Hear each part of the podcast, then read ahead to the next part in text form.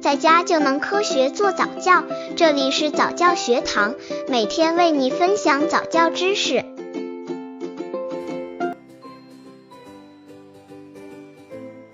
二十早教中心教案蒙台梭利教育大纲，蒙台梭利教育大纲，心理学家也一致同意，教学方法只有一个，那就是必须维持学生的高度兴趣和强烈持续的注意力。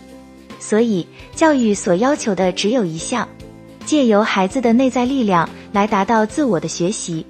由于篇幅有限，课程文字详细教案可以到公众号早教学堂获取学习和更多早教课程教案。显而易见的，在就是教育和一些比较为人所知的教育形态里，孩子不被视为真正的人。在他生命最初的几年中，孩子往往被迫去适应大人的社会，因此完全背离了孩子的天性。在这些教育形式里，孩子只是一个未来式，而非正在进行式。因此，在成为大人之前，孩子通常不会受到真正的重视。然而，像所有的人类一样，孩子本身也有他独特的人格。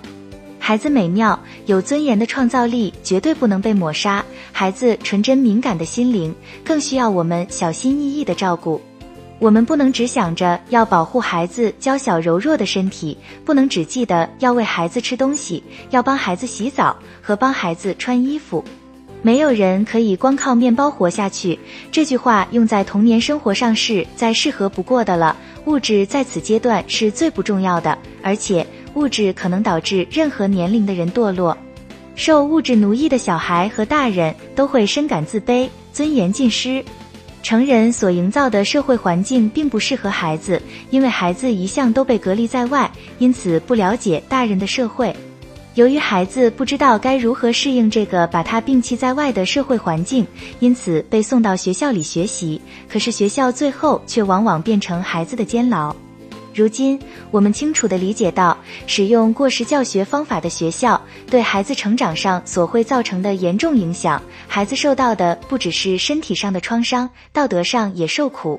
教育上的基本问题就出在直至今日，性格方面的教育仍遭忽视。从其他方面来看，即使是在家庭里，我们也发现了同样的错误。每个人所想的都是孩子的将来要怎么样，没有人考虑到孩子的现在。而现在，孩子要存活所需要的是如此之多。一般来说，现代的家庭完全着重孩子生理的需求，而用来断定孩子健全发展的准则，也只是看看孩子吃的好不好，身上干不干净，穿的暖不暖和，以及玩的地方空气是否新鲜等而已。在帮助孩子健全发展的一切所需里，最常被人忽视的就是人性的特质及孩子精神上的需要。孩子内心的人始终隐而不见，孩子在我们面前表露出来的，只剩下他们为了极力维护自我所做出的负面行为反应，例如哭泣、尖叫、不当的行为、害羞、不听话、说谎、自私和破坏东西等。如果我们认为这些自我防卫的方式就是孩子的性格要素的话，那我们可就犯了一个非常大的错误。一旦我们犯下了这个错误，我们会接着认定我们有责任用最严厉的方法来改掉孩子的坏毛病。所谓严厉的方法，通常就是体罚。